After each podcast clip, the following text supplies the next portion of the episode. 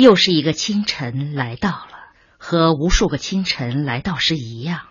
赵之雅分不清究竟是外面街道上汽车的鸣叫声吵醒了自己呢，还是自身生物钟的节奏催醒了自己。他是个不爱睡懒觉的人，只是现在他不想起床了，只觉得四肢酸懒，没有力气。病房里静悄悄的。也许是其他房间的病友们还没有醒来，再也许，他们都不约而同的遵守着住院部的纪律。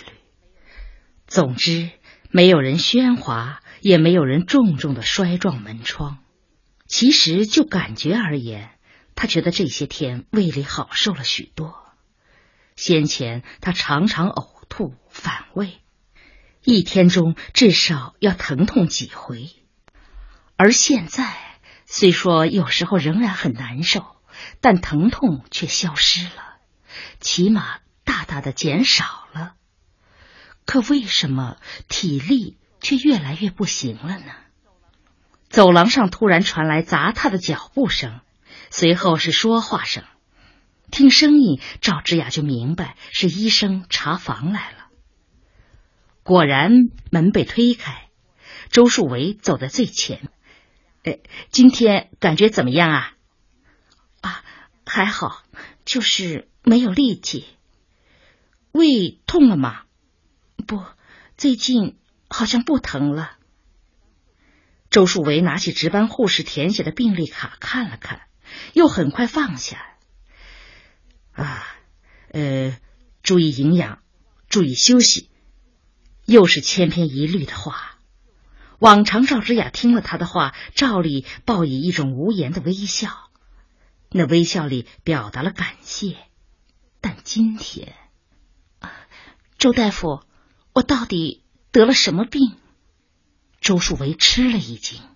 嗯，如果是无足轻重的病，你不妨对我实说；如果是非常严重的病，你也对我实说。这样有些事情我可以及早安排。哎，你你怎么会这样想呢？你的病不是什么了不得的大病，你放心好了。你的病，他突然卡住，想了想，他又挥挥手示意护士：“啊，呃，你们先出去吧，我想和病人单独谈一谈啊。”那两位护士很快退出去，关上房门。周树维搬了一张椅子坐下来。认真的端详着赵之雅。哦，尽管他脸色苍白，尽管他被疾病折磨的有气无力，但是他的轮廓依然是那么端庄宁静，似乎他对一切意外的变故都能从容应对。面对着这位美丽的女人，朱树维心里充满了矛盾。直至今天，让他十分确切的告诉赵之雅，他究竟得的什么病。还不能够从现象上看，赵之雅无疑是得了胃癌，但问题在于，把他几十天前的胃部备餐透视结果和两天前的透视结果相比较，就会发现竟是一模一样的，胃部溃烂面积不变，而身体日衰，这真是不可思议。周树维曾经就这个问题与其他几位医生交换了意见。而那几位医生坚持原判，并且从溃疡部位、中性粒细胞的增加、淋巴球百分比的减少以及血沉增快、粪便潜血呈持续阳性等各个方面进行论证。他无法推翻他们。周树伟小心翼翼的斟酌着字眼。力图既不让赵之雅完全丧失信心，又能够对可能发生的后果有精神准备。嗯，让我呃怎么跟你说呢？呃，你的病啊，可以说很严重，十分严重，但是也可以说没有什么了不起的。赵之雅看着他，眼睛里充满了期待。呃，说严重是因为你的溃疡部位处在幽门前区啊，呃，这个部位的溃疡如果不加以控制呢，很可能发展成恶性的。他停住口，观察赵之雅的反应，但赵之雅只是一动不动的听着，神态很从容，很平静。于是，这给了他一种信心。呃，但是毕竟目前还不是胃癌，也就是说，呃，没有什么了不起的。当然了，治疗这个部位的溃疡很麻烦，要有相当一段时间。那么就希望你配合我们。哦，对了，你丈夫好像是一家杂志社的主编。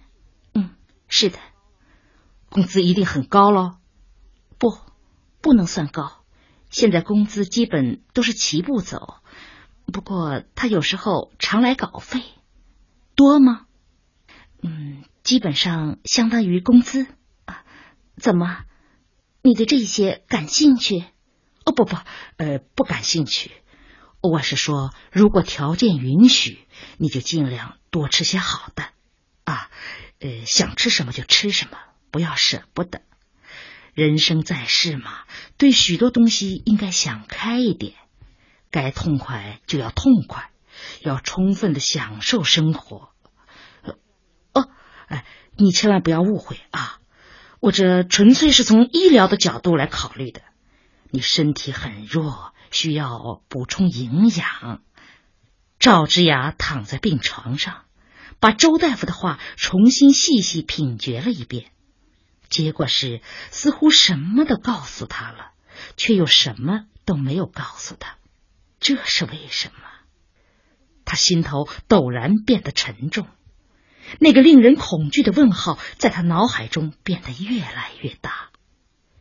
他把近来的一切都重新回味了一下，于是，一个清晰的结论便呈现在他面前：自己得的就是癌症，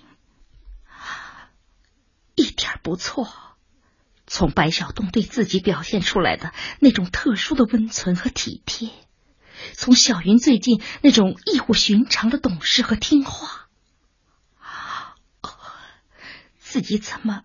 这么迟钝，一切迹象不早就清清楚楚的告诉自己这一切了吗？一想到要离开这个世界，不，离开这个世界并不可怕，可怕的是离开小洞和小云。赵之雅心里便充满了恐惧，才格外真切的体会到，活着是多么美好，多么重要。他想哭，但哭不出；他想叫，但叫不出。有那么一刻钟，他真想歇斯底里的跳下床，去扔砸东西，去撕扯布条，去忘乎所以的发泄；又有一刻钟，他恨不能将冥冥中存在或不存在的上帝一把揪扯住，质问他：这是为什么？为什么要对他这样残酷？为什么要给他这种惩罚？但是，一切都只是空想。于是，最终他只有软弱的败下阵来。这一回，他真的哭了，哭得很伤心，却用被子压抑着呜呜的声音。哭过之后，他的心里似乎觉得轻松了一些，于是静静的躺在床上，大睁着双眼。窗外是蓝天，蓝天非常非常晴，竟没有一丝儿云。这深邃无比、辽阔无比的蓝天是多么神秘呀！再过一个月，也可能两个月，自己大约就要升腾到这深不可测的蓝天中去了。那时候，该和小洞怎么联系呢？该怎么关心小云的一切呢？人死了，就什么都消失了。自己对小洞和小云的这种爱，竟也会从这个世界上消失掉吗？如果这样，要上帝干什么？还有什么公道？可是死是不可避免的，痛苦也是不可避免的。自己。不是常常在心中祈祷吗？如果有什么痛苦，甘愿为小洞和小云承担。或许痛苦和灾难是公平的，人手一份儿。上帝看到了自己的真诚，于是不得不狠心却又无奈的把小洞和小云的灾难都压累到自己身上了。后悔了吗？不，绝不。赵之雅的心境渐渐平静下来。是的，关于死，他早已想过多次。从小时候开始，他就想到过死亡。那时候一想到人会死，他就不寒而栗，就恐怖的只想大哭。小孩子对生命实在是太依恋，他们经历太少，对这个世界亦无体会，所以这是本能的求生存。但是随着年龄的渐长，他渐渐知道了死是不可避免的。既然不可避免，那就任其自然。何况经历了那么甜蜜的恋爱，生下了那么可爱的女儿，组合了那么美好的家庭之后，面对着死亡，他又有什么可遗憾的？有时候，他常常奇怪的想到，人是不应该太贪婪的，过多的幸福和甜蜜绝不是好事。在上帝的天平上，给予与索取应当是对等的。如今，上帝给他的馈赠过于丰富，他一直有一种说不清道不明的担心，认为惩罚会紧跟着馈赠而来。这些想法是怎么形成的？他不知道。也许一个人越是涉世深久，也就越需要宗教。世界上究竟有神还是无神，这并不重要。重要的是，每个人心灵里必须有神，否则人就会像是闯荡到了大气层之外的空间，变得失重，甚至对自己的行为也会失去了约束的规范和高尚的指导。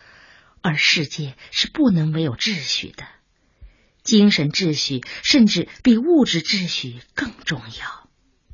当赵之雅冷静而认真的思索着这人生中最博大也最深奥的问题时，他才终于发现，他其实并不怕死。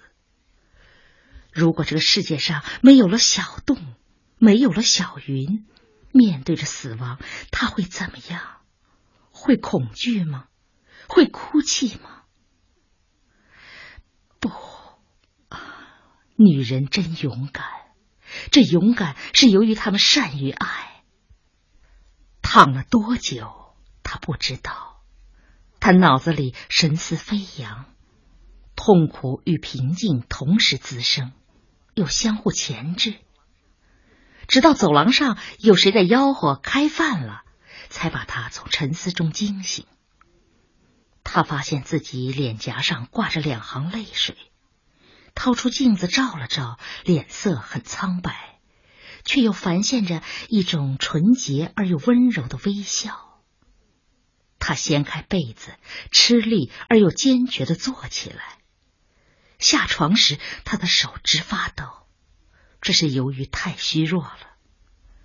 他迟疑了一下，考虑着是否重新躺下，但很快又否定了。继续弯下身子，用脚找鞋。找到鞋，他用双手撑住床沿慢慢下来。之后又慢慢蹲下身子，从床铺下拉出痰盂。他伸手去端痰盂，痰盂并不重，但一只手却端不动。于是他双手去端，这一回总算端动。但是当他站起来时，眼前却惊心乱冒，一阵晕眩。这是在床上躺得太久了，他想着，内心里却觉得很空虚。很可能真正的原因在于病，自己究竟是不是得了不治之症？他颤巍巍的迈出脚步，自己也觉得姿势一定很滑稽。很好笑，但是没过一会儿，他就适应了，感觉手臂和双脚自如了许多。于是拉开门，走廊里已经有病人走动。走廊拐角是一个侧门，从侧门出去，走下几节不高的台阶，就是一片花圃。这里的空气很新鲜，以至于赵之雅情不自禁的停住脚，尽情的呼吸了两口。花坛边有两位护士的身影，隔着一丛树，他看不见是谁，但从声音上听，他知道这是早晨陪周大夫查房的护士。其中一位护士姓罗，长得很丰艳。只听见一位护士在问：“哎，周大夫到底对你怎么样了？”“谁知道呢？他老是那种态度，客客气气的，不凉也始终不热。”“哎，他是不是还恋着钱院长的女儿啊？”“嗯，有可能。不过这件事啊，他只是剃头挑子一头热。”不会有什么指望。哎，这话怎么讲？你是真不知道，还是故意装傻呀？全医院都传遍了，钱院长的女儿根本瞧不上姓周的，她跟一个有妇之夫好。真的？骗你干嘛呀？